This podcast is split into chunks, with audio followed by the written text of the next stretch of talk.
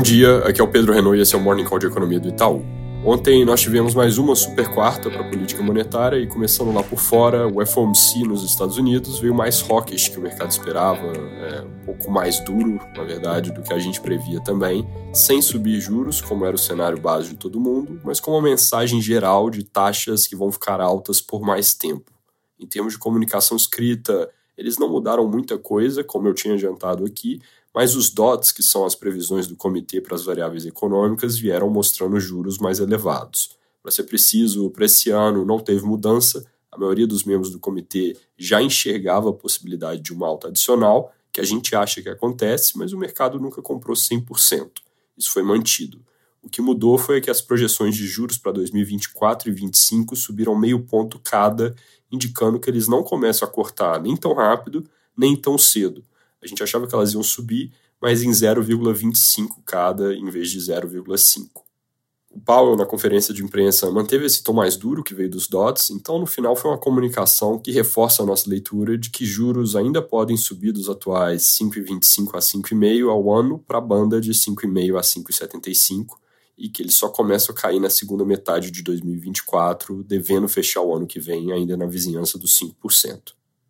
Como eu já mencionei, essa semana tem muitas decisões de bancos centrais acontecendo ao redor do mundo. Hoje o destaque deve ficar para o Banco Central da Inglaterra, que divulga a decisão daqui a pouquinho. Ontem veio um número de inflação muito melhor que o esperado por lá, com queda forte do núcleo. E aí a gente esperava que o BOE viria numa ponta mais branda, mais dovish. Esse número acabou reforçando a chance de que isso aconteça. Na verdade, reforça tanto que a gente achava que eles iam subir uma última vez e dizer que pararam mas depois do número de inflação despencando de ontem, a nossa visão passou a ser de que não fazem nada, encerram o ciclo no patamar atual mesmo, de 5,25% ao ano. Aqui no Brasil, o comunicado pós-Copom veio com poucas mudanças ontem com relação ao da reunião anterior, bem em linha com o que a gente esperava, cortando juros em mais 50 pontos base para 12,75% ao ano, atualizando a descrição do cenário, mas sem tocar na mensagem principal, de que tem apoio unânime dentro do comitê para manter esse ritmo nas próximas reuniões, usando o plural. Com isso, eles não abriram espaço para discussão sobre uma eventual aceleração, e a gente acha que de fato teria sido prematuro fazer isso. Isso posto, as projeções de inflação vieram com números relativamente confortáveis. 2024 e 2025 subiram 0,1 pontos cada para 3,5% e 3,1%, exatamente o que a gente projetava, mas abaixo do que muita gente no mercado tinha na conta.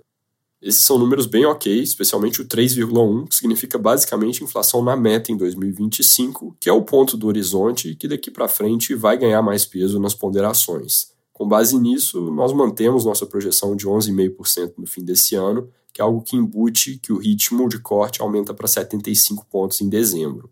Não tem nada na comunicação atual que indique isso, mas a gente acredita que lá para frente a evolução do cenário vai permitir. Para o fim do ciclo, no ano que vem, a projeção é 9% ao ano. Aqui vale dizer que foi incluído no comunicado um trecho defendendo a necessidade de que o governo cumpra as metas fiscais. Isso é algo que pode ajudar os esforços da equipe econômica nessa direção. Parte do mercado achou o comunicado um pouco mais rockish por causa dessa adição. Fora isso, o dia mais vazio em termos de noticiário, destaque para as MPs da subvenção e do desenrola. A primeira é aquela que restringe os casos em que empresas podem abater isenções de ICMS do cálculo de CSLL, e o que acontece com ela é pressão para que seja retirada e enviada via projeto de lei, como já foi feito com outras recentemente. Sobre a do desenrola, o destaque é que ela está meio enrolada, só para não perder a piada, com um prazo que expira dia 3 para ser aprovada no Senado. Segundo reportagem do Estadão, o governo espera que essa medida impulsione compras de fim de ano e realmente pode ajudar alguma coisa, mas nós avaliamos que esse programa tende a ter impacto limitado sobre o consumo, porque o fôlego para consumir de quem vai ser beneficiado é relativamente curto. Fora isso, o Globo de hoje traz que o tenente-coronel Mauro Cid revelou em delação premiada que o ex-presidente Bolsonaro fez uma reunião com a cúpula das Forças Armadas para discutir uma minuta que tratava da possibilidade de intervenção militar no país. É isso por hoje, bom dia.